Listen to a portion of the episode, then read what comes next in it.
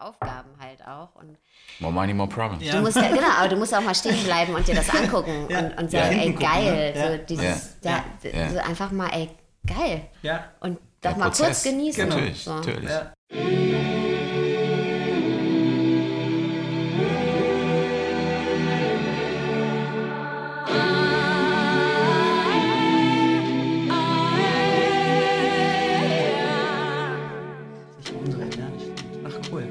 umdrehen und manchmal muss man auch nach vorne gucken, manchmal muss man auch links zur Seite gucken, weil da sehe ich heute okay. unseren ersten weiblichen Gast. Premiere. Premiere. Ja. Sarah Desai. Ähm, wir freuen uns sehr, dass es endlich geklappt hat, dass du heute hier bist.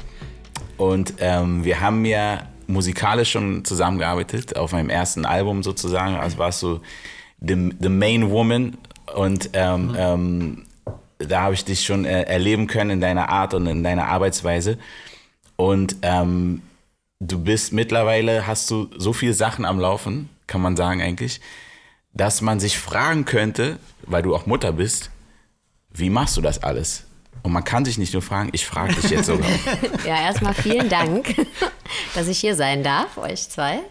Und äh, wundervoll dich äh, wieder mit dir zusammenzuarbeiten, ja. Lars.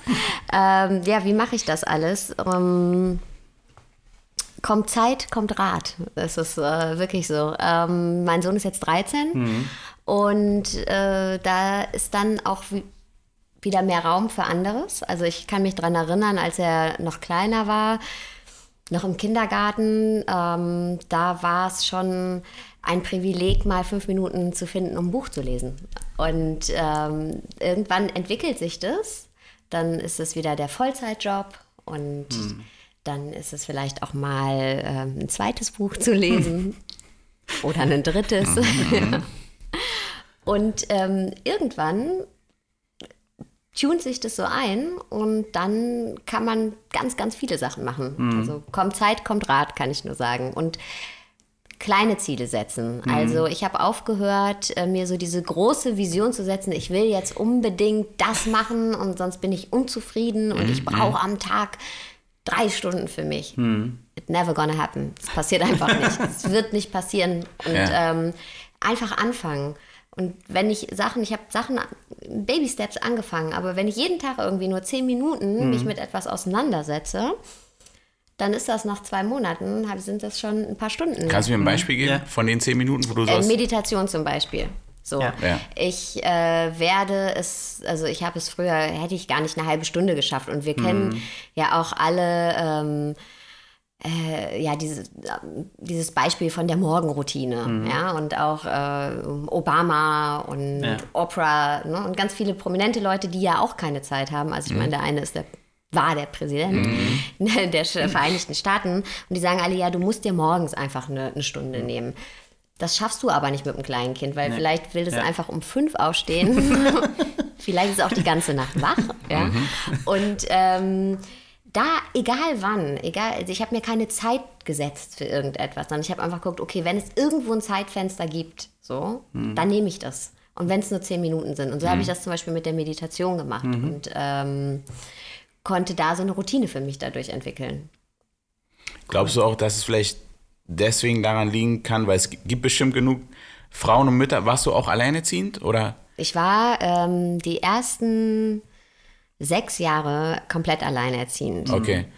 Und hast du nebenbei dein Business aufgebaut oder hattest du schon das, was du jetzt gemacht hast?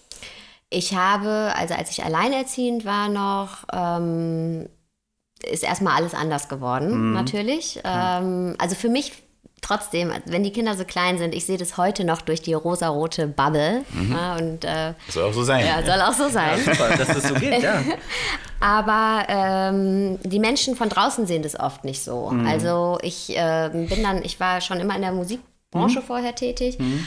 Und ähm, auch noch während ich schwanger war und als ich dann äh, meinen Sohn zur Welt gebracht habe, dann ähm, hatte ich das Glück, weil, weil du kriegst natürlich nicht von außen gleich irgendwie Angebote und du bist ja auch mit anderen Sachen beschäftigt, bist mhm. ja auch mhm. erstmal Mama, das Glück, ein Stipendium für einen Masterstudiengang zu kriegen. Mhm. Und das kann ich wirklich jedem nur empfehlen. Mit Kind studieren ist ein Traum, Ist weil du hast keine festen Zeiten, wo du hingehen Mhm. musst. Ich hatte auch ein äh, also Postgraduate-Studium. Das heißt, ich musste alle zwei Monate nach Österreich fliegen. Da ist der Kleine mitgekommen. Wir haben eine Woche im Studentenwohnheim gewohnt. Äh, er war am Campus äh, in der Kindergruppe und ich habe studiert. Und ähm, alle meine Kommilitonen waren so, oh, wieder Uni-Woche scheiße. Und ich so, boah, geil, kein Essen kochen, einfach in die Mensa setzen. Kind wird bespaßt.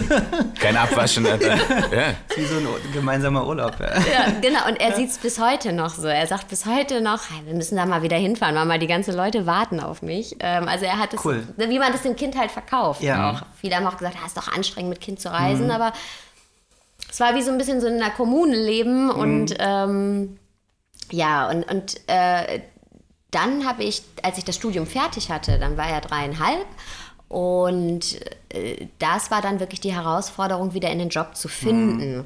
Weil ganz viele ähm, große Konzerne sagen dir halt, nee, also das ist ein High-Performance-Job und nicht mit Kind. Und deswegen ähm, habe ich erstmal umsonst gearbeitet tatsächlich Okay. für Produzenten, für Künstler und dann wurde das immer, immer mehr und dann habe ich natürlich nicht mehr umsonst gearbeitet und irgendwann war es so viel, dass dann auch die großen Konzerne mich abgeworben haben Okay. und ähm, ich dann da tolle Positionen hatte. Also umsonst gearbeitet hast. Ähm, das ist schon mal, finde ich, auch irgendwie eine, eine, eine coole Info für viele Leute, weil viele Leute immer denken, okay, ich verkaufe mich unter Wert und das ist Quatsch und so, das zu machen. Und aber wie hast du dich, wenn jetzt jemand sagen würde, okay, cool, aber wie hast du deine Familie ernährt in der Zeit? Also ich hatte in der Zeit, ähm, ich habe halt nebenher noch andere Jobs gemacht, ne, wo Mhm. ich mein Geld verdient habe einfach. Und ich habe jetzt nicht drei Jahre umsonst gearbeitet. klar, klar. Ich habe vielleicht ein, ne, ein halbes Jahr Projekte für Ja. Mhm. Leute angenommen und dann hat sich das ziemlich schnell rumgesprochen. Und dann habe ich dann natürlich eine Nummer dran gehangen hinten. Ja. Und ähm, aber auch da bin ich irgendwann in die Zwickmühle gekommen, weil ich äh, man denkt ja immer, ah, dann, dann freiberuflich und dann hat man mehr Zeit für sein Kind und am Ende sitzt du dann aber am Spielplatz und Ja, schreibst E-Mails, ja. und bist halt ständig erreichbar und sagst, ja Schatz, Ja. Mhm. ich lese dir gleich die gute Nachtgeschichte vor, aber eigentlich hast du diesen innerlichen Druck. Ähm, ja, aber um deine Frage zu beantworten, ich äh, habe halt noch andere Jobs gemacht Mhm. und äh, kann man ja auch ehrlich sagen, ich habe mir halt auch Unterstützung geholt vom Staat. Ne? Ich wusste Super, halt, ja. äh, ich habe also ich habe dieses Stipendium Mhm. gekriegt und ähm, das war für mich auch schwierig, für mein Ego das anzunehmen. Wollte ich gerade fragen, ja. Ja, das war eine, wir, wir haben in einer ganz kleinen Wohnung gelebt. Also ich habe im Schlafzimmer, im Wohnzimmer geschlafen. Mein Sohn hatte zwar Mhm. ein eigenes Kinderzimmer, das war das erste, was fertig war, aber, aber es war trotzdem eine schöne Zeit. Mhm. Ähm, aber fürs Ego ist es manchmal nicht so einfach. Und hätte ich nicht gewusst, wofür ich das mache, also hätte ich nicht schon meinen Plan im Kopf, okay, ich studiere Mhm. und dann mache ich das und dann mache ich, äh, dann gehe ich in den Job. Ich hatte eine ganz klare Vision. Mhm. Hätte ich das nicht gehabt, dann wäre mir das viel, viel schwieriger gefallen, Ja. weil dein Ego dir dann sagt, na ja, okay, du schaffst es nicht alleine und ich bin halt auch ja in Mhm, So abhängig, ich muss, bin Ja. abhängig Genau, oder und so. ich komme da nicht mehr raus, was totaler Quatsch. Und Ja. das ist ja auch das Ego. Und dann habe ich natürlich auch alle, auch wieder Ego, ähm, äh, Stigmata, alle Vorurteile erfüllt. Ne? Ja. Also junge Mutter, ich bin mit 24 Mama geworden, äh, Migrationshintergrund. Alleinerziehend, so das ist so arbeitslos, Ja. so okay, what else? Ja, das ist schwierig, ne? wenn du an die Zeit zurückdenkst. Ähm, war das eine sehr stressige Zeit? Weil es hört sich, wenn du so erzählst, dann hört sich das überhaupt nicht stressig an. Es hört sich so an, Mhm. dass du so, okay, ich mache das jetzt, ich habe den, den, die große Vision. Es hört sich so ein bisschen so an, als ob die Vision dich getragen hätte. Ja? Ähm, aber wenn ich mich so in die Situation selbst hineinversetzen würde, wäre es natürlich auch stressig zu sagen, ey, ich muss da irgendwie die Vision ähm, den Weg gehen, muss aber irgendwie auch mein Kind ernähren, muss andere Jobs irgendwie machen und dann noch mit dieser ganzen Ego-Geschichte, ich bin jetzt abhängig vom Staat, komme ich da wieder raus. Wie hast du da, da noch Ruhe gekriegt? Ähm, also vorab muss ich sagen, dass ich ähm, wirklich, geht wahrscheinlich allen Eltern so, seit ich Mama bin, ähm, wahnsinnig erfüllt bin. Mhm. Und ich habe in dem Moment aufgehört, mich um mich selber zu drehen. Ja. Und das war sehr mhm. anstrengend früher. Und mhm. das hört auf, wenn man ein Kind kriegt. Und viel, also nicht, dass ich mein Kind dafür instrumentalisiere, nee, nee, nee, aber ja, es ja. ist ja. Äh, einfach ein wunderschöner Antrieb mhm. und ähm, das hat mich so ein bisschen, hat mich auch da durchgetragen. Also ich mochte ich mag auch nach wie vor und damals auch schon diese Identifikation mit dem Muttersein. Mhm. Das hat mhm. mir eine andere Rolle auch irgendwie ja. gegeben, in der ich mich wahnsinnig mhm. wohlgefühlt habe, die mir auch ganz viel Kraft gegeben hat. Ja. Ähm, aber natürlich, mein Tag hat auch nur 24 Stunden und du hast halt auch Sorgen finanzieller mhm. Natur und ähm, läuft natürlich auch nicht immer alles so, wie du dir das vorstellst. Dann musst du zur Uni fliegen und hast deine Tests, aber dein Kind hat gerade Fieber oder mhm. Läuse. Mm. Ja, so, und dann ruf da mal an und sag mal, ja, du, sorry. Oder beides, oder beides. genau. Fieberläuse. so, ähm, und äh, ja, natürlich ist das manchmal schwierig. Mhm. Und was ich, wenn ich heute noch mal Mama werden würde, glaube ich, was anders wäre, ist, ich hätte nicht mehr dieses Insuffizienzgefühl, mhm. also dieses Gefühl, nie fertig zu sein. Ich hatte immer oh, ja. das Gefühl, ich bin mhm. nie fertig. Ich habe den mhm. Kleinen hingelegt. Mhm. Der wollte natürlich nicht einschlafen mhm. ohne mich. Das heißt, der ist auch erst eingeschlafen, wenn ich wirklich auch eingeschlafen bin. Ja, das überträgt sich. und dann wieder aufzustehen und zu wissen, okay, ich muss aber jetzt noch arbeiten oder ja. ich muss noch was für die Uni machen. Mhm. Und dieses ständige, ah, ich muss mir noch was aufbauen, ich muss mir noch eine Existenz aufbauen. Ja. Ähm, das schafft schon auch Druck. Ja, ja, ja. das ist ein, ein, ein, innerlicher Druck und ich weiß nicht, wie ich es gemacht habe. Das Schöne hat überwogen, mhm. ganz klar. Das mhm. äh, ist für mich auch heute noch so. Ähm, aber ich würde nicht sagen, dass ich heute mehr angekommen bin. Ich habe zwar viel mehr Sachen gemacht, aber ich will mich ja, ja auch immer wieder neu, ja. neue Sachen machen, aber ich habe nicht mehr äh, mit 38, nicht 36, sieht man Sachen halt auch anders ja. und man kann das anders einschätzen und ähm, man hat nicht das Gefühl, oh, ich muss noch irgendwo ankommen und was aufbauen. Aber ich finde es cool, dass du hast gerade gesagt, ich weiß nicht, wie ich es gemacht habe und du hast vorher gesagt, kommt Zeit, kommt Rat. Das finde ich eigentlich eine total gute Botschaft, ne? weil das Blödeste, was du ja machen kannst im Stress, wenn Druck kommt, dann denkst du, ich muss jetzt sofort alles irgendwie ändern und machst Sachen, die nicht langsicht, also die nicht deine Vision irgendwie äh, ähm, befeuern, sage ich jetzt mal. Mm. Und ähm, finde ich eigentlich einen coolen, so diese Haltung des Nichtwissens. Das einfach sich darauf einlassen. Das, also, das ist eine schwierige Sache. Es hört sich so einfach an. Ne? So, ich bin jetzt Mutter, so, ich mm. bin mhm. jetzt das, ich bin jetzt Vater. Aber sich wirklich darauf einlassen und das zu leben, glaube ich, ist schon schwierig. Deswegen fand ich den Satz gerade total cool. Ich weiß nicht, wie ich es gemacht habe, aber ich habe es irgendwie ja. geschafft. Finde ich cool. Ja, und vor allem auch das als Antrieb zu nehmen. Viele nehmen das so als, als Showstopper. Ich bin jetzt Mutter oder ich bin jetzt Vater, ich habe jetzt ein Kind, so jetzt muss ich automatisch alles andere in den Hintergrund stellen, meine mhm. Träume, meine Wünsche, aber auch das umzudrehen und so ein bisschen zu sagen wie du, ey, ich nehme erstens gehe ich in der Rolle voll auf und ich nehme es als Antrieb, ja. gerade an meinen anderen Sachen noch zu arbeiten. Das finde ich auch so spannend, weil es irgendwie auch eine Frage der Perspektive im Endeffekt so. Mhm. Hast du, würdest du sagen, also bestimmt, aber die Frage ist, ob du weißt wie, hat es dein Sohn beeinflusst oder wie hat es dein Sohn beeinflusst, glaubst du, diese Zeit, durch diese Zeit mit dir durchzugehen? Also eins auf jeden Fall. Das Erste, was er gesagt hat, ist immer so, Mama, wir kommen zu spät, wir verpassen den Bus. Weil wir immer am Rennen waren, um alles unter einen Hut zu kriegen. Aber ähm, nein, es hat ihn beeinflusst sicherlich, dass er, ähm, also zwangsläufig, weil wir oft umgezogen sind, mhm. weil ich aufgrund dann, als ich dann die Jobs hatte, wir sind nach Wien gezogen. Mhm. Äh, also wir sind von Frankfurt erst nach Köln, dann von Köln nach Wien und dann von Wien nach Berlin. Also einfach Kindergarten gewechselt, Schule ja. gewechselt. Mhm. Ähm, ja, wie hat es ihn denn sonst beeinflusst? Ich, ich, ich hoffe, das weiß ich noch nicht, ja. ne? weil er ist jetzt 13, ähm, der weiß noch nicht, was er machen will. Ich hoffe, dass er so eine Offenheit sich mitgenommen hat. Eine Offenheit für das, was er gerne machen möchte, auch dafür zu gehen und auch so eine Sicht, also, oder andersrum gesagt, was ist ihm, glaube ich, was es ihm mitgegeben hat, ist eine Sicherheit. Mhm. Also er hatte nie das Gefühl, nicht sicher zu sein mhm. oder sich nicht geborgen zu fühlen oder ne, mhm. dass er gedacht, oh, wie kriegen wir das jetzt alles hin? Ähm, eine Grundsicherheit, ein Grundvertrauen, so ein Urvertrauen. Mhm. Und das hat er auf jeden Fall mitbekommen dadurch, weil so romantisch sich das auch alles anhört, natürlich musste ich ganz viel zusammenhalten. Klar. Und da war wenig Raum für anderes. Also du hast halt deine Vision ja. oder deinen Job und dein Ki das Kind. Mhm. Und ähm, dieses ganz viel zusammenhalten, mhm. um halt auch diesen sicheren Rahmen zu gewähren. Und den hat er auf jeden Fall bekommen, diese Sicherheit. Er hat das gar nicht so mitbekommen ja. wie ich. Ja. Also die ja. Kinder, die kriegen das überhaupt nicht mit für den. Der hat eine, deswegen glaube ich, hat er sich gar nicht so viel mitgenommen. Ähm, aber er hat halt diese, diese, diese Grundsicherheit. Er ist auch erst mit dreieinhalb in Kindergarten. Mhm. Durch Studium war er immer bei mhm. mir. Und ähm, weil ich auch wusste, in dem Moment, wo der in den Kindergarten geht, wird er ein Ganztagskind werden. Mhm. Und ist er auch seitdem. Mhm. Also wirklich immer bis 18 Uhr in der Schule und Babysitter und mhm. ne, ähm, aber da hatte er nie ein Problem mit, weil er so dieses Urvertrauen hatte, weil er diese ersten dreieinhalb Jahre bei mir war und mhm. mit mir gereist ist und mit mir, wir, wir ja. einfach alles zusammen gemacht haben. Und das war dann für ihn auch gut. Dass mhm. er, er hat dann auch gesagt, so jetzt auch gut, wie auch mal mit anderen und äh, ja.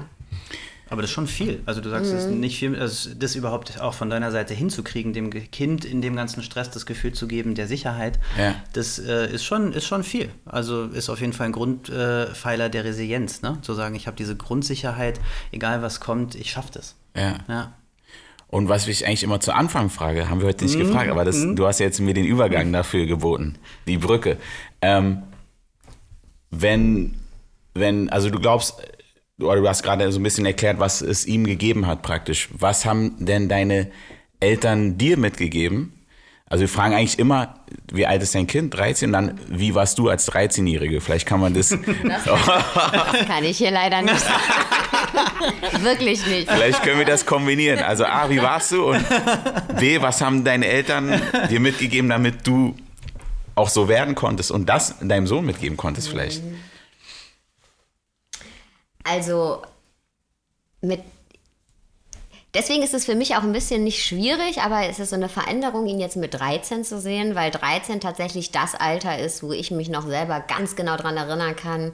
Und da fängt es so an mit der eigenen Identifikation, habe ich das Gefühl. Mhm. Ich fühle mich manchmal noch wie 13 heute. Also das mhm. ist so ein mhm. bisschen was, was bleibt. Mhm. Und man denkt, ah, okay, das ist schon so dieses, der erste Step zum Erwachsenwerden. Mhm. Ähm, wie war ich? Ich war wahnsinnig selbstständig, glaube ich. Also ich bin auch im ganz anderen. Weil du musstest? Ja, bin hm. im ganz anderen äh, Zuhause, ganz anderer Kontext aufgewachsen. Und deswegen war mir das auch, also meine Mutter, ich liebe sie und äh, eine, die hat alles für uns gemacht, aber sie hatte halt selber ganz, ganz viel Hassel und hm. war einfach, konnte gar nicht da sein. Ich bin bei meinen Großeltern aufgewachsen. Hm ganz alte Schule, ganz anderes Ding, kann man nicht vergleichen. Mhm. Ähm, Mit Geschwistern oder? Mein Bruder, genau, okay. drei Jahre älter und äh, mein Vater war mal da, war mal nicht da. Ähm, oft so ja, wenn ein Elternteil bei dir ja zum Glück nicht, bei dir war es ja anders mhm. da, aber glaube ich ja, ne? aber bei, bei vielen Freundinnen auch, wo, die ich kenne oder Freunde, wo der eine Elternteil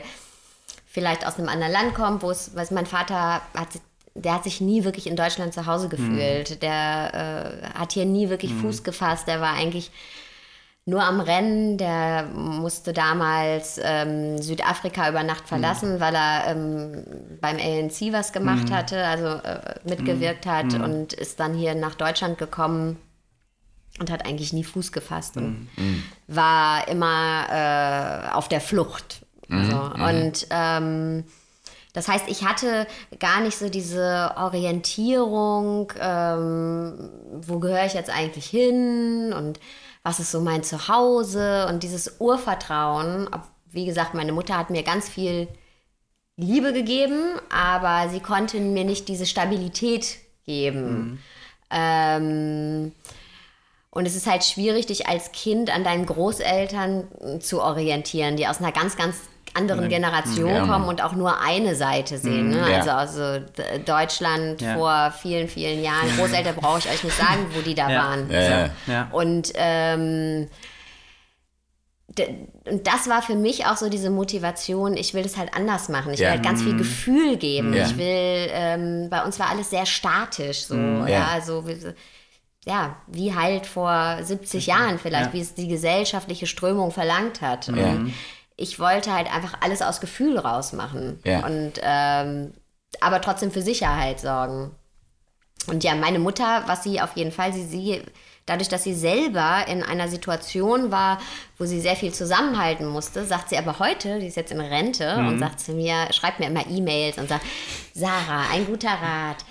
Rede nicht zu viel. Zu viele Worte sind nur Hülsen. Genieß die Zeit und äh, ne, tu was für dich und, und genieß den Moment und ähm, schreib Gedichte hm. und schickt mir immer Gedichte und schickt auch meinem Sohn immer Gedichte und der so, Mama, die Oma hat mir wieder ein Gedicht und, ähm, Aber schon mal geil über ja. E-Mail, dass ja, sie äh, ja, da auch. Ja. ja, voll. Und, ähm, und sie war immer der totale Schöngeist. Und mhm. ihre Situation hat eigentlich gefordert, dass sie das so ein bisschen nach hinten anstellt. Mhm. mhm. Und man könnte jetzt ja denken, dass meine Situation als Alleinerziehende mhm. das auch von mir mhm. gefordert hat. Und da habe ich halt einfach gesagt, nee, das mache ich nicht. Ja. Und, und, vielleicht war es so das, was ich gesehen habe, wo ich dann gedacht habe, das will ich genau irgendwie ja. anders machen. Ja. Und sie sagte auch immer, wenn wenn sie mich und äh, meinen Sohn zusammen sieht, von klein auf hat sie ja schon immer gesagt, ey Sarah, du machst das genau richtig, ja. weil du lächelst den immer an und du sagst ihm so oft, dass du ihn liebst. Mhm. Und das haben wir früher zu wenig gemacht. Ja. Unsere Generation, ja. sie so, die, das war einfach irgendwie nicht so offen. Und mhm. du lachst immer so viel, mhm. wenn du ihn siehst und dann lacht er auch und er fühlt sich halt so geliebt. Und er sagt einfach, das sieht man ja. auch in seinem Selbstbewusstsein. Mhm, und ja. ich glaube, das ist das, was ich mitgeben wollte. Ah, spannend. Fühlst du, weil das Heimatgefühl, das äh, ist auch bei der Geschichte meines Vaters mhm. so ein bisschen, fühlst du dich denn hier zu Hause? Ja. Ja. Ich fühle mich tatsächlich, ähm, ja, ich glaube schon, dass mhm. ich mich äh, in, früher nicht so, weil ich aus einem sehr kleinen, aus einer sehr kleinen Stadt komme. Mhm. Aber ich ähm, fühle mich doch in Deutschland zu Hause. Weil ich habe für mich herausgefunden, dass das auch ein wichtiger Punkt ist, weil mein Vater ist ähm, in Ägypten geboren, in Argentinien aufgewachsen, in Frankreich gelebt, kommt aus einer jüdischen Familie. Und der hat sich nirgendwo richtig äh, zu Hause gefühlt. Also in Argentinien mm. sagt er, nee, das ist nicht meins. In Israel auch, mm. nee, ist auch nicht. Ne? In Deutschland hm, auch aus einer jüdischen Familie, ne, ist auch nicht so richtig. Und das, wo er sich zu Hause fühlt, der hat auch woanders gelebt, ist halt hier das Haus, ne? Das ist sein mhm. Land. So, er sagt, ich fühle mich nirgendwo so zu Hause wie hier. Und er hatte auch immer einen Koffer, im äh, gepackten Koffer im Keller, falls irgendwie wieder was passiert. So, ne? Mhm. Und ich habe aber gemerkt für mich, weil er auch, also es war auch immer wichtig, in die Zeitung zu lesen, wie ist die politische Lage und so weiter. Und ich habe gemerkt, dass ich genau ins Gegenteil gegangen bin, dass ich hatte immer die Vision, nicht in Deutschland äh, zu leben, in Argentinien bei meiner Familie da oder ganz woanders. Und ähm, ich habe aber gemerkt, dass es mir ganz wichtig war, mir hier ein Zuhause aufzubauen. Ne? Und genau auch meiner Tochter eben das Gefühl von Heimat zu geben, zu sagen, ey, hier, das ist dein Viertel oder die Wohnung, in der du aufwächst oder wir als Familie ist so deine Heimat. Und ich habe gemerkt, mir ist es leichter gefallen, wenn ich mich an dem Ort, wo ich bin, auch zu Hause fühle. Mhm. Na, also da merke ich den Unterschied zu meinem Vater. Das ändert sich langsam jetzt mit dem Alter, dass er sagt, nee, ich fühle mich hier schon zu Hause, aber da habe ich gemerkt, dass ich da sehr viel Wert drauf gelegt habe. Und ich glaube, wenn du das Gefühl hast, da wo ich bin, kann ich mir eine Heimat schaffen, dann kommt es irgendwie ein bisschen automatisch und schwappt auch auf die Kinder über. Das äh, hast du was total Richtiges gesagt. Das ist auch ähm, tatsächlich auch mit mir durch meinen Sohn gekommen. In dem Moment, wo ich so ein Nest gebaut habe, ja, ja. Äh, das ist mein Zuhause. Genau. Ich mhm, konnte mhm. mir dann die Welt, also ich bin früher, bin auch früh von zu Hause ausgezogen und habe mal bei Freunden gewohnt und ne, mal mhm. da, mal da. Aber in dem Moment, wo ich so mein eigenes Nest und meine mhm. eigene Familie, ne, das war halt einfach mein Sohn und war halt meine Familie für sechs ja. Jahre. Und ja, ähm, jetzt ist die Familie ein bisschen größer mhm. geworden und ähm, das ja, und, und genau mhm. dann ist es auf, das ist dann dein Zuhause. Ja. Und deswegen ist es dann auch so wahnsinnig schön, weil mhm. du dir das genauso baust, ja. Ja. wie du das gerne möchtest. Man hat auch eine andere Motivation, nach Hause zu kommen. Also, weil das merkt man ja auch oft so auf Jobs so, also auch Leute irgendwie, die jetzt vielleicht nicht unbedingt Kids oder Partner haben, die chillen halt im Office ja. oder also bis, ja. keine Ahnung, 22 Uhr und, und, reden noch oder so, weil die haben halt eine andere Motivation. Also erwartet nicht so, sage ich mal. Das ist mhm. schon was anderes, glaube ich, wenn man das auch genießen kann, zu Hause anzukommen. So, das muss man auch erstmal checken, finde ich. Das ist, das ist ein großer Unterschied, finde ich, wenn man nicht Vater ist, vor allem auch so, dass man sagt, ey, ich komme nach Hause und da da ist jemand so, ne? Ja. Und das ist die eigene Familie, das ist schon ja. echt ein anderes Feeling. Ja. Das ist bis heute bei mir, also meine Tochter ist erst fünf, ne? Aber immer wenn ich irgendwie nicht in Berlin bin und so, ich freue mich genau auf den Moment, wenn ich sie das erste Mal wieder sehe. Das ist dann so, ach, jetzt zu Hause. So, ne? Das ist ein cooles Gefühl, ja. Wie ist denn das so bei euch? Also zum Beispiel bei mir ist das ähm, mit meinem Sohn, dass ich gekommen, dass ich auch gar nicht also ich gehe abends echt nie aus. Ich bin so ein hm. totaler Langweiler geworden. Und das, aber ich vermisse auch nichts. Aber wie ist das bei euch? Hey, bei mir, also am Anfang war es tough für mich. So, ja, am Anfang war es tough. Ja? habe ich glaube ich schon öfter gesagt, aber ich habe eigentlich so weitergemacht wie immer so. Also ich war mit 28 ist jetzt nicht überfrüh, aber ist auch nicht, aber ist auch nicht so spät jetzt oder mm. Und da habe ich eigentlich, ich habe eigentlich mein Ding weitergemacht, bis ich irgendwann dann gegen die Wand gefahren bin so und dann gemerkt habe, okay, also auch nicht zuletzt durch meine Partnerin sozusagen, ey, das geht nicht mehr so, wie, wie du es gewohnt bist. Ne? Für mich war, ey, da ist noch jemand, aber cool, ich mache mein Ding so. Und als ich das dann gerafft habe, das, das ist nicht so. Ich nie gedacht bei dir. Weil äh, als ich dich kennengelernt habe, ja. weiß ich noch, als wir dein Album gearbeitet ja. haben und ähm, wenn wir irgendwie telefoniert haben, hast du immer auf die Kleine aufgepasst. Ja. Ähm, also da, war, da, warst du ja schon voll im, im Daddy-Business. das war ein Riesenwechsel. Also meine Frau sagt immer, ich habe dich als Kind kennengelernt auf jeden Fall. Also ich hatte auf jeden Fall andere Phasen. So. Aber ey, komm Rat, komm Zeit, komm Rat. Ne? Ja. So, das war bei mir definitiv auch so. Bei mir auch vielleicht kann, ist ein bisschen härter vor den Kopf geschlagen so. Aber als es dann angekommen ist, dann habe ich halt auch ähm, gerafft, es muss anders gehen und es geht auch anders und mittlerweile bin ich auch so, dass ich das nicht vermisse, ja. auf keinen Fall. Also mal Konzerte und so Inspiration, mhm. aber dieses bis drei Uhr raus und nee. trinken und so, halt vor allem, weil du auch weißt, ey, du musst eigentlich wieder um acht aufstehen, ja. so, das macht dann auch nicht mehr so einen Bock, so. Aber es hat sich schon verändert, auf jeden Fall. Ja, bei mir, also ich war vorher schon nicht so mehr der Partygänger. Meine Frau ist immer losgegangen und ich bin ins Bett gegangen und sie ist morgens wiedergekommen und ich aufgestanden. Wow. Also ich glaube, für sie war es härter so.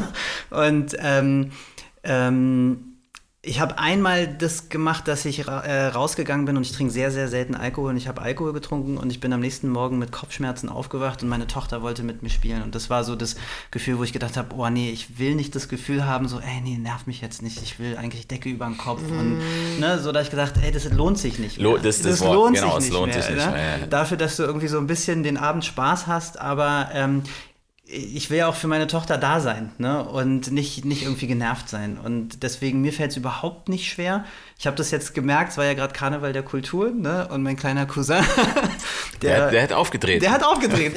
du hast ihn ja erlebt. Ich habe ihn erlebt. Er ist elf Jahre jünger und der meinte, der hatte am nächsten Tag noch eine SMS geschrieben. Ich hoffe, es war nicht zu heftig, weil der hatte halt noch kein Kind und ähm, er meinte, ja, ihr habt halt alle nicht getrunken und da habe ich auch diese Distanz gemerkt. Ich habe mir es angeguckt, es war schön, aber ich war nicht mehr so mm. into it, ne? und habe gedacht, okay, es ist cooler, dann irgendwie mit ihr aufs Tempelhofer Feld zu gehen und da zu spielen. Also, nee, es fällt mir überhaupt nicht schwer. Das, also ich verpasse auch nichts. Wie ist denn das, weil wir, wir sind ja auch so aus der Väterperspektive. Ja. Und ähm, du hast gesagt, dein Vater war mal da, mal nicht da. Du hast ihn so am Rand, wenn ich richtig verstanden habe, so erlebt. Zwei Fragen. Erstens, A, wie hat er dich trotzdem beeinflusst als Vater? Und B, was viele Leute ähm, ähm, geben ja ihrer Vergangenheit die Schuld für Sachen, die sie nicht, die sie nicht mehr machen konnten. Sagen, ja, mein Vater war nie da oder sowas. Was sagst du zu den Leuten? So die, die beiden Fragen würde mich interessieren. Ähm, also Frage 2 zuerst. Mhm. Nein, also natürlich gebe ich ihm überhaupt nicht die Schuld äh, an irgendwas, weil mir geht es ja auch gut mhm. und ähm, er hat mir auch ganz viel tolle andere Sachen mitgegeben. Und ich, also was ich zu den Leuten sage, ist, äh, die, die diese Einstellung vertreten, ja, mir geht's nicht gut, weil meine Eltern mhm, haben, na, mhm. ähm, das bringt dich ja nirgendwo hin. Mhm, also, genau. also bei mir war es jetzt nicht mal so, mhm. aber selbst wenn es so wäre, bringt es so, ändert ja nichts. Ja, mhm. also du kannst ja so ja. viel anderen ja. die Schuld geben, wie du willst. Du wirst dann da bleiben in diesem Gefühl, wo du dich befindest, in dem du dich offensichtlich nicht gut fühlst und du wirst es mitnehmen überall hin und du wirst nichts ändern. Oder mhm. du sagst halt, okay, was ist da wirklich in mir? Warum bin ich ähm, so unzufrieden? Warum bin ich mhm. traurig? Warum haben alle Wahrscheinlich wird auch mein Sohn irgendwann äh, äh, sitzen und sagen, meine Mutter hat das und das total vergeigt und ich habe gedacht, ich habe alles super gemacht. Ja. ja? Ähm, das gehört halt irgendwie dazu und ja. wir leider auch durch eigene Ängste, die wir mitnehmen in die Erziehung, ähm, ist ja nicht auch oft, dass das jetzt bei jemandem äh, total schlimm im Elternhaus war, aber die halt trotzdem sagen, ja, meine Eltern haben mir nicht den Freiraum gelassen. Mhm. Ähm, weil, weil einfach die Eltern eigene Ängste hatten, die mhm. sie wieder von ihren Eltern mitbekommen haben. Ja, Angst schafft Angst. So. Mhm. Und mhm. ähm, ja, du kannst diese Kette natürlich fortführen oder du sagst halt einfach, okay, was hat das mit mir gemacht und was muss ich auflösen und wo muss ich reingehen in welches mhm. Gefühl, um es aufzulösen und wo suche ich vielleicht auch mal das Gespräch mit meinen Eltern, wenn das, mhm. ne, also, aber du musst für dich ja etwas auflösen und wenn es nämlich nicht die Eltern sind, das ist nämlich auch ganz oft bei den diesen Menschen so, dann ist es halt was anderes. dann ist es der Chef, dann ja. ist es, mhm. ähm, dann ist es ähm, äh, der Partner. Ja. Äh, es gibt sogar Leute auch, ähm, was ich nicht verstehen kann, die, wo es sogar die eigenen Kinder sind ja. und auch auf kleine Kinder. Ich meine, die Kinder machen das jetzt extra, um mich mhm. zu ärgern. Also mhm. gerade bei so mhm. kleinen Kindern, wo ich mir denke, nee, ey, die mhm. machen, so, so weit die denken die gar nicht. nicht. Die, die, haben, die planen noch gar nicht mit dir so. Und du musst einfach damit arbeiten, um für dich weiterzukommen. Und ich hatte auch viele Situationen in meinem Leben, wo ich mir gedacht habe, naja, das fand ich jetzt nicht cool, wie Sachen mhm. gelaufen sind. Also jetzt gar nicht meine Eltern, auch drumherum. Mhm. Aber was machst du zum Beispiel, wenn du eine Krankheit kriegst? So, ja. we wem gibst du dann die Schuld? Mhm. Ja, also, und das Leben ist einfach so. Das Leben ist wunder wunderschön. Wir, vor allen Dingen für uns, weil wir hier leben und äh, das absolute Privileg haben mhm. und das müssen wir auch ausnutzen. Ich habe manchmal ein schlechtes Gewissen schon fast, mhm. aber dann denke ich mir auch, ey, gerade deswegen muss ich es auch, also ja, da ja, nicht ja. ausnutzen. Damit du so nicht ein schlechtes genau. Gewissen kriegst. ja. Aber es passiert halt auch, ganz viele Dinge passieren, die wir nicht steuern können, wie andere Menschen zu uns sind, mhm. äh, was uns passiert. Ähm, und es ist aber auch nicht so wichtig, weil die Haltung, wie wir damit umgehen, das ist das, was wichtig ist, unser Mindstate. So, ist der offen? Sehen wir die schönen Dinge oder sehen wir halt so, problematisieren wir alles und ne, mhm. so. Und deswegen nicht auf die Eltern und meine Frage mhm. ist, ich, weil ich bin da total mhm. bei dir, ne? Und ähm, ich denke auch, also als ich meine Therapieausbildung gemacht habe, hat meine Therapeutin auch mal gesagt, ey, es ist irgendwann der Zeitpunkt gekommen, deine Eltern als Eltern gehen zu lassen und eventuell als Freunde wieder mhm. in dein Leben zu lassen. Ne? Und genau das abzuschneiden und zu sagen, ey, die haben sich auch in der Situation befunden, die haben auch gedacht, die machen alles richtig und hatten auch irgendwie Schwierigkeiten ja, du hast vieles übernommen, weil du das ja dir, dir, natürlich abgeguckt hast. Aber wie hast du das denn geschafft, dir diesen Mindset ähm, dahin zu kommen, zu sagen, ich gucke mir das an, was das mit mir gemacht hat? Weil das ist ja auch schon mal ein Schritt. Ne? Also ich weiß, mich hat es viel Arbeit gekostet, viel Selbstreflexion, viel auch nochmal Trauer und Leid und Hingucken, ähm, um mich da wirklich abzuschneiden. Wie, wie hast du das denn geschafft? Also Nummer eins, äh, älter werden hat auch seine guten Seiten. und äh, ja, ganz viel äh, Reflexion und Arbeit. Mhm. Also ich äh, würde sagen, dass ich mich auch mit dem Punkt, wo ich selber Mama geworden bin, noch mal intensiver auf die Reise gemacht mhm. habe, äh, so nach innen. Ja. ja und ähm, habe da auch angefangen mit der ganzen Achtsamkeitsarbeit und ähm, war auf allen möglichen Retreats mhm. und äh, ob das jetzt von Osho ist, dass mm. du halt durch deine Traumas ja. durchgehen musst oder, oder ob das eher, ne, ähm, weiß ich nicht, leisere Prozesse mm. sind und Meditation mm. und, und ähm, ich glaube, das Ziel, also das habe ich für mich gelernt, das Ziel aller dieser Arbeiten, der Kern ist der gleiche. Einfach mhm. so innere Widerstände und Blockaden aufzulösen mhm. und so wirklich nach innen zu schauen und nach innen zu fühlen. Mhm. Und die, äh, die Werkzeuge sind mhm. halt die anderen. Ja. Und ähm, das ist aber ein, ein, ein, langer Prozess und den, ich glaube, das hört auch nie auf, weil es mhm. hört ja auch nicht auf bei den Eltern. Es geht mhm. ja auch immer weiter. weiter. Wer bin ja. ich eigentlich und wie viel von dem, was ich denke und womit ich mhm. mich identifiziere, also welche Glaubenssätze will ich noch mitnehmen? Zum Beispiel jetzt ist es so, dass ich ich war an dem Punkt, wo ich alles zusammengehalten habe mhm. und mir meine Welt gebaut habe und dann irgendwie beruflich total Fuß gefasst habe und wieder eine Beziehung hatte und ne, alles toll. Und trotzdem, ich will ja nicht stehen bleiben, dann will ich was anderes. Jetzt mache mhm. ich die Mindful Sessions, mhm. jetzt bin ich einen Schritt gegangen, genau zu dem, was ich alles wo ich darauf hingearbeitet habe, ja. was ich dann hatte, zu sagen, jetzt, jetzt schön, aber es macht mich nicht mehr alleine glücklich. Mhm. Da muss noch mehr sein. Und da auch dann zu, mutig zu sein und zu sagen, oh ey, aber ich weiß ja nicht, wie ist das dann wieder mit dem ja. Geld und ist es dann ein Rückschritt und mhm. darf ich das überhaupt? Und, ne? und ähm, ist das jetzt, habe ich doch eigentlich alles, eigentlich müsste ich doch dankbar sein, warum will ich jetzt mehr? Und mhm. zu sagen, nee, aber das ist das, wo, so offen zu bleiben und immer in sich wieder reinzuhören mhm. und weiterzugehen. Der Prozess ja. ist nie abgeschlossen Der Prozess einfach. ist nie abgeschlossen. Ja. Und wenn ich mich dann mal nicht traue, warum traue ich mich mhm. nicht? Und, und das ist auch etwas, das möchte ich meinem Sohn mitgeben. Ja. Diesen Open Space, ein offener ja. Raum. So, ja, ja alles darf sein. Mhm. Und guck es dir an, was du daraus machst, ist was anderes. Und mhm. um auf deine Frage zurückzukommen, was mir mein Vater mitgegeben hat. Also einmal, dass ich niemals Schulden machen will. aber nicht, weil er dies gesagt hat, sondern weil er es gelebt hat, oder was? Okay. Nein, aber ähm, auch nein, ich auch nicht nur als Negativbeispiel. Mein Vater war ein wahnsinnig herzlicher Mensch. Ne? Also mhm. bei dem alle Kinder auf der ganzen Straße, aus der ganzen Nachbarschaft haben ihn alle Daddy genannt, mhm. wenn der kam. Der hat für alle gekocht und ähm, ich durfte immer, wenn ich bei dem war, ich bei, bei meinen Großeltern mhm. groß geworden, da gab es kein Fernsehen, mhm. nur die Tagesschau und bei meinem Vater saß ich den ganzen Tag und durfte A-Team und Falcon Crest und weißt, ja, mal, ja. ein Colt für alle Fälle ja, genau. so die ganzen die Sachen hart, aber herzlich und, ähm, und nicht nur, dass ich dann nur Fernsehen gucken durfte, aber ich durfte, ähm, da war einfach mehr Raum, mhm. mehr Raum und der hat halt Soul Food gekocht und es mhm. war, die Bude war immer voll voll. Da waren irgendwie mal. Also krasser, Kon ja. krasser konnte der Kontrast Leute, nicht sein, eigentlich. Genau, wa? aus so allen Nationen. Und man weiß, und auch als mein Vater ähm, älter geworden ist, wenn ich den, wenn wir uns getroffen haben, ich weiß noch einmal, zum Beispiel im Hotel, als mhm. er in der Nähe war, dann war auch, ja, yeah, one tequila sunrise for my daughter.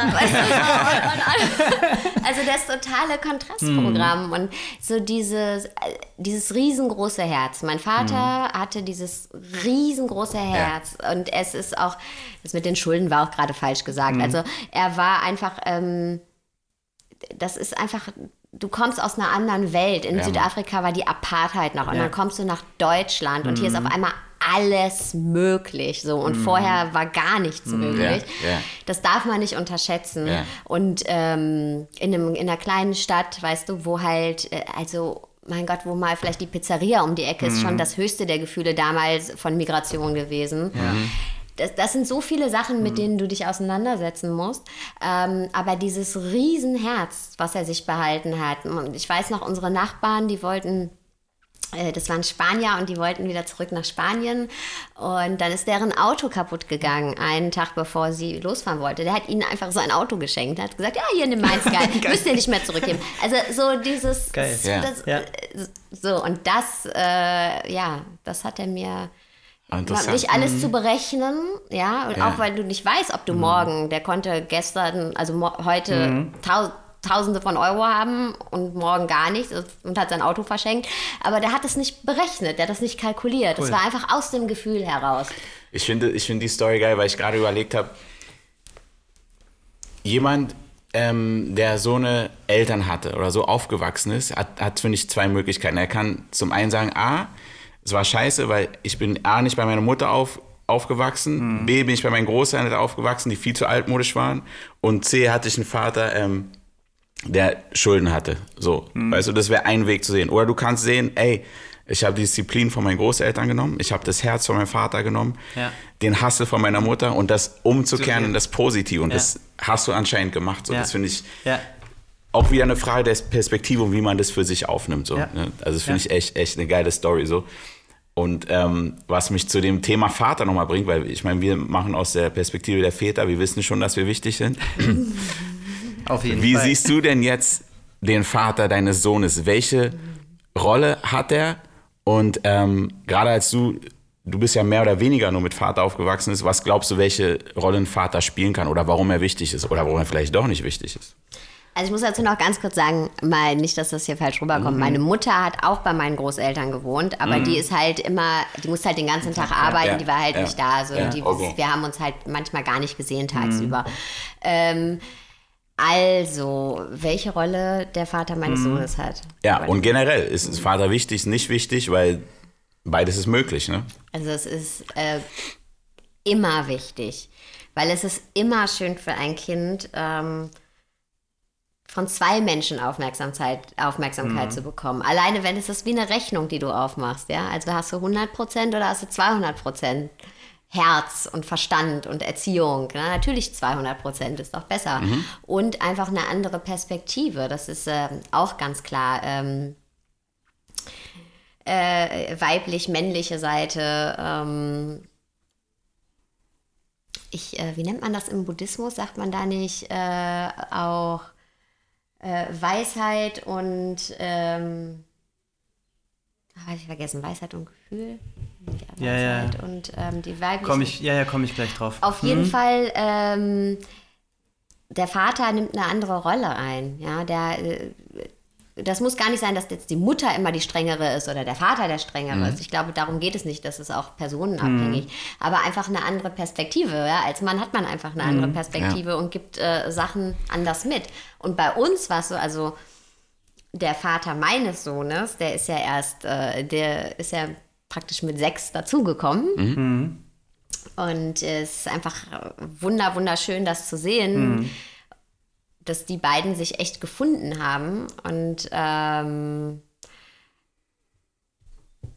ja, da ist, sind so viele, also es ist einfach so viel mehr Aufmerksamkeit nochmal für meinen Sohn, für unseren ja. Sohn. Ja. Aber auch, um jetzt mal die Männerperspektive zu nehmen, als der dazugekommen ist, ähm, habe ich den Kleinen zum Beispiel noch die Zähne geputzt und hm. geduscht. Ne?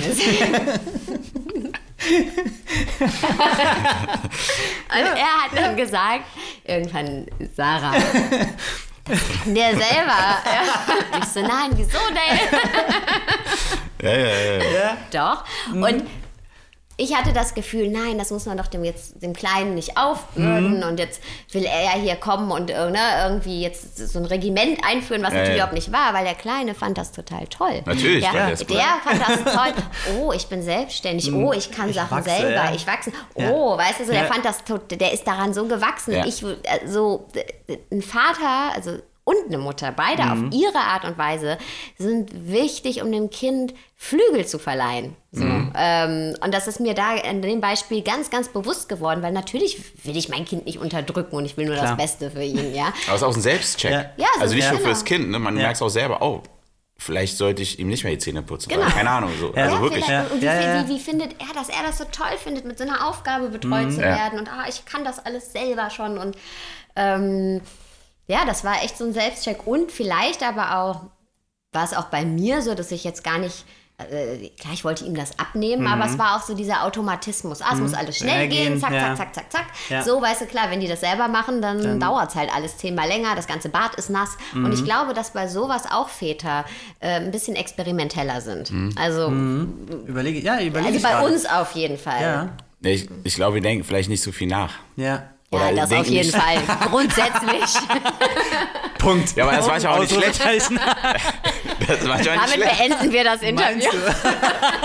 okay. Das Fazit. Wir, wenn wir, wir denken, nicht, denken nicht nach. Nee, aber auch die Kombi. Ich glaube, das ist der Mittelweg. Ich glaube, man kann sich, man kann sich gut regulieren. Vielleicht ist das Wort. Man kann sich gut ja. selbst regulieren. So, wenn man beide Extreme hat oder von zwei Seiten zieht und dann. Ja es ist auf jeden Fall, also ich sag, meine Frau inspiriert mich auch, ne, weil die Dinge macht, wo ich auch niemals auf die Idee kommen würde. Ne? Wo ja. ich auch, also es ist aber genau diese, das gleiche Thema, zu sagen, nee, lass sie doch mal alleine machen. So, nee, nee, ich mach das schon. Aber ich habe das auch, ne, dass meine Frau dann sagt, nee, das kann sie schon alleine. Und wo ich dann sage, oh, das ist mein kleines. Mhm. so. Aber da den Flügel zu verleihen, ja. Muss dann. ich drüber nachdenken. ja, und auch ähm, andere, also ich merke es jetzt, auch mit 13 auch so andere Sichtweisen einzunehmen. Mhm. Ne? Klar, für den, also umso älter die Kinder werden. Also mit 13 ist natürlich ein Junge, interessiert sich mehr dafür, wie sein Vater mit 13 war und was der mhm. gemacht hat. Und ähm, weißt du, wenn die irgendwie mal Mans Talk haben, mhm. als ich bin halt die Mama. So. Mhm, mit ja. mir redet der ja. halt auch offen, aber anders. Anders. anders. Ja, da da gibt es jetzt langsam so, da, da mhm. kann er sich nicht mit identifizieren, sondern ja. will sich eher so ein bisschen sogar davon abgrenzen. Ja. Und das ist auch schwierig für mich, weil wir waren ja. ganz lange wie so eine Symbiose. Und auch da muss ich wieder, also das ist ja auch so ein Ding beim Elternwerden, gefühlt jede Woche muss man ja nachjustieren. Immer wenn man gerade denkt, oh, ich habe es gecheckt, so läuft Dann läuft es ja ganz anders. Genau. Und das ist mit 13 nochmal so ein Sprung. Ja. Ähm, aber äh, ja, vollkommen okay. Und mhm. da ist es auch gut, wieder einen Vater zu haben, weil ja. dann die Mutter nämlich zum Vater gehen kann und sagen kann, oh Mann, der wird zu groß und ich bin so traurig, das kannst du ja nicht vor deinem Kind machen, nee. weil ja. dann kriegt der, also der soll sich ja entwickeln.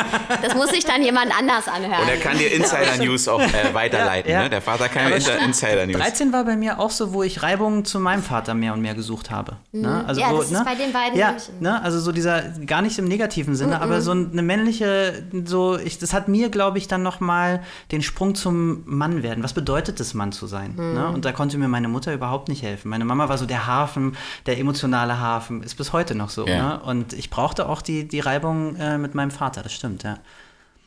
Aber ich habe noch eine, bevor wir Bitte? Habe ich noch eine Frage, weil du bist, machst ja Mindful äh, Sessions und bist Meditationslehrerin und meditierst, meditierst du auch? Äh, auch meditierst, du, auch.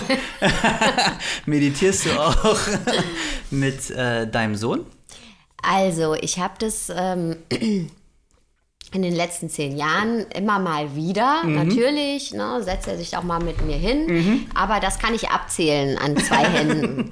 ähm, und das findet er dann aber auch schön. Ja. Ähm, Gerade so, es gibt ja so Übungen, so wie Gefühle ausdehnen, mhm. wo man mhm. sich halt so Sachen vorstellt und in ein Gefühl reingeht oder mit so einer Vorstellung von dem Licht oder ja. Ne, ja. arbeitet also irgendwas, was sie besser abstrahieren können. Ähm, und als kleines Kind habe ich das mit ihm auch schon gemacht. Das, da wusste ich es noch gar nicht, dass es Meditation mhm. ist. Aber wenn man Kinder so zum so Einschlafen bringt, genau, Fantasiereise ja. Mhm. und mhm. ne, wir sind auf dem fliegenden Teppich genau. und gucken mal ja. was. Und, ne, mhm. ähm, aber das wichtig viel, also ich bin auch total dafür, wissen wir auch alle, dass ne, so Studien aus UK und mhm. ne, ähm, Meditation in Schulen, Kinder können sich besser konzentrieren und äh, sind, sind, ausgeglichener. Und, und, ich meine, ich bin halt ein großer Fan von mhm. Meditation und Achtsamkeitstraining, weil es uns einfach hilft, äh, die, die, die Situation so wahrzunehmen, wie sie wirklich sind und nicht wie wir denken ja, zu sein. Mhm. Und, ne, ähm, aber ähm, viel wichtiger habe ich gemerkt für meinen Sohn ist einfach dieser Open Space, mhm. dieser offene Raum, dass äh, wir über alles reden können, ja. so, dass da alles möglich ist, auch ja. jedes Gefühl ausgedrückt werden kann, mit 13 will er es nicht mehr so wie mhm. vielleicht mit 10 in Anspruch nehmen, aber es ist fast noch wichtiger jetzt. Mhm. Und dass alles da sein darf und wir über alles reden, reden können. können. Und ähm, ja, dieser offene Raum ist super, super wichtig äh, für ein Kind. Und das ist meine Art, mit ihm Achtsamkeit ja. zu praktizieren mhm. und auch mich selber oder uns als Eltern zu regulieren. Das fällt mir oft nicht einfach, weil ich mhm. kann nicht äh, Wasser predigen und Wein mhm. trinken. Ich kann mhm. nicht sagen, ja, hier, du darfst nicht die ganze Zeit aufs Handy gucken, weil das ist mit 13 eine Riesendiskussion. Ja. Das wäre noch ein Podcast ja. für sich. Ja. Das ist ein Podcast für sich, weil alles findet da statt. Alles, ne? Also Musik, nicht mehr so mhm. wie wir früher haben wir eine Platte aufgelegt oder eine CD reingeschmissen. Jetzt alles auf dem Handy. Mhm. Diese ganze Fixierung Unendlich. Mhm. Unendlich. Und die ganze Welt ist auf. Und dann kann ich aber nicht sagen, ja, guck doch nicht ständig auf dein Handy, aber selber, wenn wir beim Abendessen sind, oh, ich habe eine E-Mail gekriegt. Ja. Und also was lebst du auch mhm. vor? Und ähm, auch da ähm, eher auch so eine Philosophie draus zu machen. Wie lebst du dein Leben? Mhm. Also wie achtsam bist du mit dir selber? Wie gehst du mit äh, auch negativen Emotionen, um mhm. auch sich bei seinem Kind mal zu entschuldigen und ja. zu sagen, hey, ich habe mich, ne, das hat das und das, ich habe mich gerade so und so gefühlt und äh, ja, diesen, diesen offenen Raum ja. dazulassen. Mhm. Das kann man ja wirklich täglich machen und sich einfach daran erinnern, mal so, ah, okay, mal, egal ob es jetzt in der Arbeit ist oder im Haushalt, einfach mhm. sagen, ey, ich muss jetzt hier nicht so einen Stress machen, sondern komm mal einen Gang zurückfahren mhm. und ja. wir nehmen uns mal eine halbe Stunde Zeit füreinander. Ja. Ja, das finde ich schön, ne? weil oft wird dann immer so ein Programm draus gemacht. Ne? Und ich ertappe mich mhm. auch immer noch, ne? weil ich Meditation auch so genieße, dass ich denke, ja, ich möchte das unbedingt, dass meine mhm. Tochter das macht. Und wenn es zum Projekt wird, dann ist es zum Scheitern verurteilt, weil dann wird es aufoktroyiert. Das ist ein To-Do dann, dann, dann ist es, genau, Liste. genau, ja. Und ähm, mir geht es ähnlich, dass ich dann eher so versuche im Alltag so mit ihr ähm, wenn wir uns gestritten haben, dann haben wir so ein Ritual, dass wir uns in eine ruhige Ecke setzen und sagen, okay, bis, sie soll die Ecke aussuchen, wo es ruhig ist, ne? Und ich dann, wo ich ruhig bin. Und ähm, genau das in, im Alltag irgendwie auch zu leben, ne? Und auch zu sagen, ja, okay, ich bin auch achtsam mit mir selber und zu sagen, ey, ja, da war ich einfach sauer. Also gerade mhm. über Gefühle zu reden. Ne? Ja, das ist ganz so, wichtig. So, das, äh, oft erlebe ich das, dass Leute sagen, ja, aber ich kann mein Kind doch mit den Gefühlen nicht über Mann, also so, ne? Mhm. Nee, im Gegenteil. Also je offener wir sind, Kinder haben meistens eine ganz spontane, richtige Reaktion. Wenn Kinder weinen, die fragen nicht, warum weinst du, sondern die umarmen dich meistens. Ja? Erst wenn sie älter werden. Und ich glaube, das ist eine, eine coole Art und Weise, und da eben nicht so ein Projekt draus zu machen und zu sagen, ja, du musst jetzt jeden Tag Achtsamkeit leben oder Meditation machen. Ich glaube ja. auch, das geht eher um so einen Spirit, genau. ja, den man, mhm. den man aufhält. Wir fahren zum Beispiel jeden Sommer in ein buddhistisches Sommercamp, mhm. wo halt Lama ist, wo genau. man also auch abends und morgens meditieren ja. kann. Es gibt auch Kinderteachings. Ja. Da will er gar nicht hin zu den Kinderteachings, der will aber immer in dieses Sommercamp, ja. weil da sind einfach eine Horde von 30 bis 50 genau. Kindern. Du siehst dein Kind einfach eine Woche lang nicht, nicht aber der, dieser Vibe, ne? Alle, jedes Kind achtet auf. Ich, ich war das, das erste Mal, es war für mich Horror. Mhm. Wie, ey, der geht jetzt mit anderen Kindern alleine zu einem See. no, no way. way.